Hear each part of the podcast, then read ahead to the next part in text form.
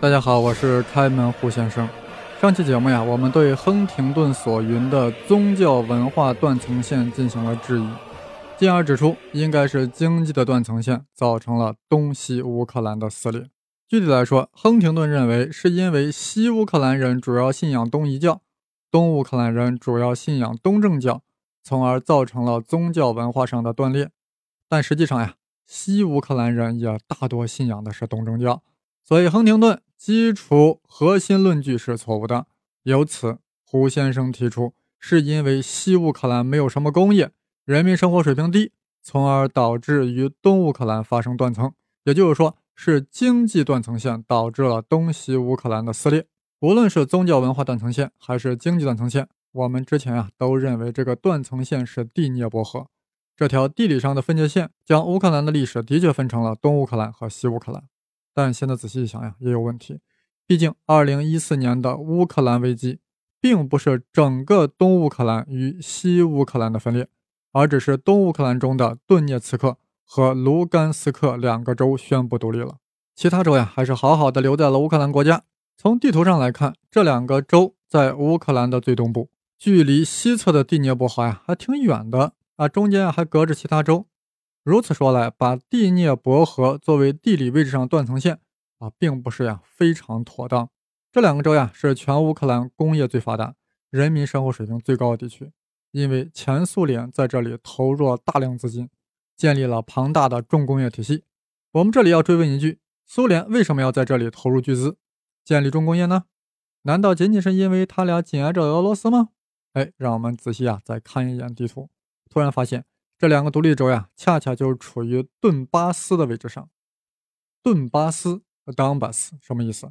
顿巴斯就是顿涅茨煤田的简称啊。这里可是呀，世界上都挂上号的大煤田，不但煤炭储量惊人，还有巨大的铁矿石储备。各位朋友，这里有煤又有铁矿，怎能在这里不建立大型钢铁厂呢？一旦建立钢铁厂，相关的其他重工业怎么会不拔地而起呢？现在我明白了，苏联之所以在顿涅茨克和卢甘斯克投入巨资，将之打造为重工业基地，其根本原因是地理原因、地质因素啊！这里有巨大的煤矿、铁矿储备。原来啊，是因为地质原因，令顿涅茨克和卢甘斯克在乌克兰各州中卓尔不群、鹤立鸡群。分析来分析去，我们最终呀没有逃脱地理环境论的魔爪。简而言之，我以上逻辑链条是这样的。地理环境决定了经济，经济水平的差异导致了断层，断层最终令顿涅茨克和卢甘斯克宣布独立。说的再啰嗦点，就是顿巴斯富含煤矿和铁矿，令苏联向其上的顿涅茨克和卢甘斯克两个州投入巨资，打造成为了重工业发达地区，从而造成这两个州的经济水平和生活水平啊，都远高于乌克兰其他各州，造成了经济上的断层线。一旦乌克兰发生危机，这两个州就宣布独立了，所以啊，这一切谁都不能怪。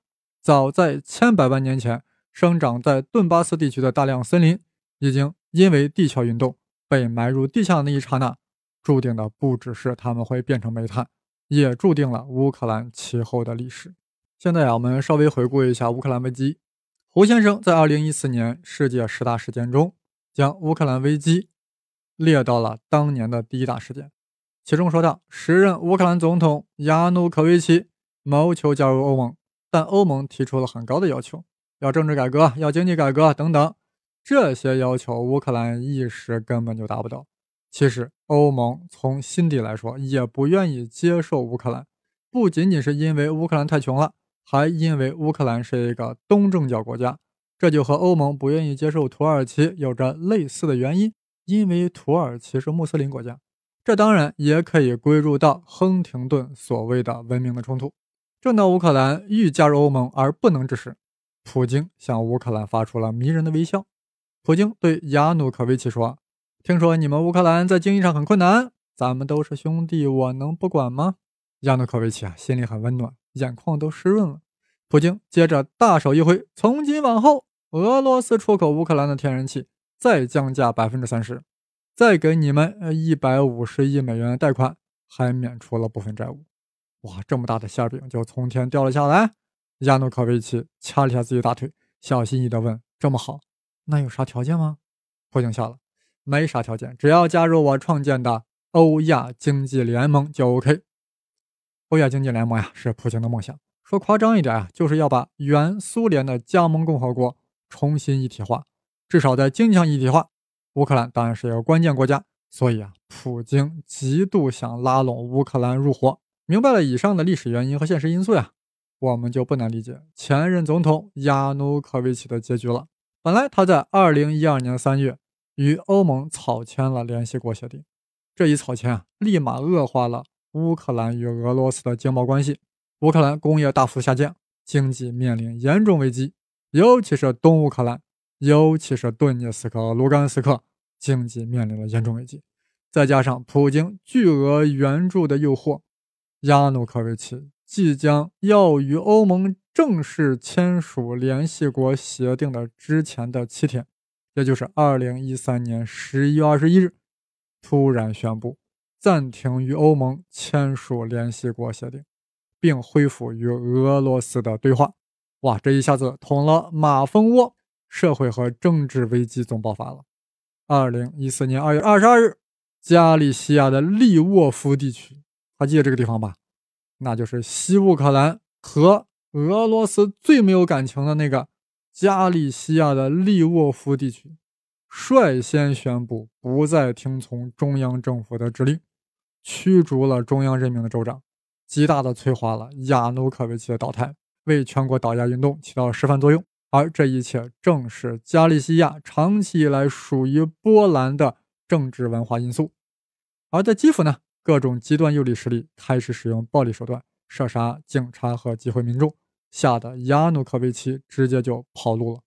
而亲西方的政党控制了国家，要坚定地执行向西靠拢的政策，争取要早日加入欧盟，要与俄罗斯说再见。如此一来啊，当然是随了西乌克兰人民的意愿，但是南部的克里米亚和东乌克兰人民就不乐意了。你这一亲西方，必然会恶化与俄罗斯关系呀。于是就有了克里米亚独立公投，也有了东乌克兰各地在克里米亚公投后爆发了亲俄示威，要求举行像克里米亚一样的公投，加入俄罗斯联邦。示威者于四月初攻占了顿涅茨克、卢甘斯克两个州的政府大楼，宣布建立顿涅茨克共和国，还有卢甘斯克共和国，并举行了独立公投。并申请加入俄罗斯联邦。普京虽然表示尊重这两个州的独立公投，但普京并未正式承认两个州独立，也未正面回应其入俄申请。那普京为什么会毅然决定接纳克里米亚，却不接受顿涅茨克和卢甘斯克呢？你普京为什么要厚此薄彼呢？难道这也是因为地理原因吗？哎呀，这个啊，我们就要从克里米亚的历史说起了。话说这克里米亚呀，几乎被黑海所包围，面积二点六平方公里，毗邻近东地区，是黑海的钥匙，是欧亚两大洲的咽喉，地理位置啊相当的关键，历来是兵家必争之地。港口塞沃斯托波尔像一把切入黑海的一把尖刀，是俄罗斯唯一的温水港。克里米亚半岛呀，最早的居民是凯尔特人啊，之后陆续是斯基泰人。希腊人、罗马人、哥特人、匈奴人、保加尔人、可萨人、拜占庭人、钦察人，而在一二三七年为金帐汗国所征服，由拔都的兄弟突花铁木儿统治克里米亚。一四三零年，成吉思汗的第十一世孙哈基格正式建立克里米亚汗国。在一四七八年，克里米亚汗国成为了奥斯曼土耳其帝国的附属国。一五零二年，金帐汗国彻底崩溃。克里米亚成为了金帐汗国的残余及继承者，因此克里米亚汗国历代的汗都企图恢复对伏尔加河流域的控制，因此经常发动对各斯拉夫公国的讨伐，曾一度呀还攻占过莫斯科。习惯上呀，我们把统治克里米亚汗国的蒙古人称为鞑靼人。克里米亚的鞑靼人最擅长一件事就是贩卖白奴。鞑靼人通过战争获取白人奴隶，然后贩卖给奥斯曼。在建国后的二百年中呀，共贩卖了三百万白奴。在这三百万白奴中，其中有一个女奴啊，她通过奋斗不但改变了自身的命运，还改变了人类历史。她就是加利西亚首府利沃夫附近的一个神父的女儿。也就是说，她是一个乌克兰人，一个纯粹的西乌克兰人。她容颜美丽，她被处于奥斯曼巅峰时代的苏莱曼大帝所看中，成为了皇后。她玩弄权术，积极干政，除掉了苏莱曼精明能干的长子，让自己的亲生儿子呀成为了继承人。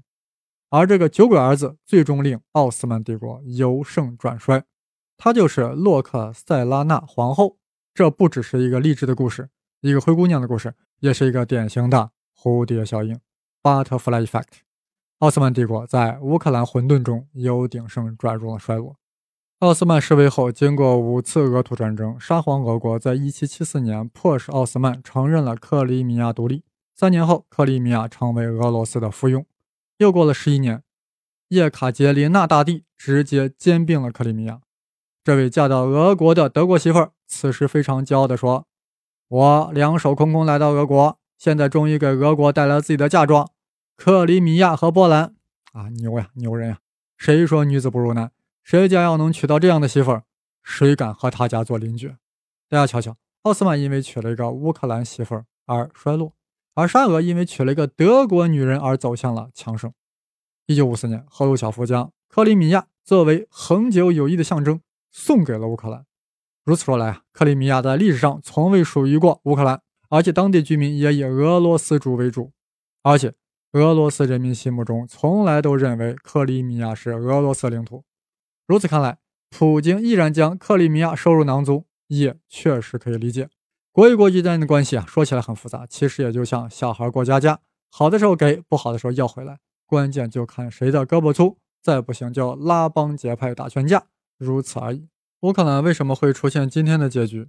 如果我们再次回顾历史，不难发现，这个国家的最终统合呀，并非是由乌克兰民族自身所完成的，而是被苏联所包办的。二战结束后，斯大林愣是把原属于波兰的西乌克兰部分。并入到原沙俄控制的东乌克兰，两个乌克兰已经分居了几百年，突然并在一起，当然是同床异梦。赫鲁晓夫又把俄罗斯足以占主导地位的克里米亚当做礼物送给了乌克兰，更是令这个包办统合增加了变数。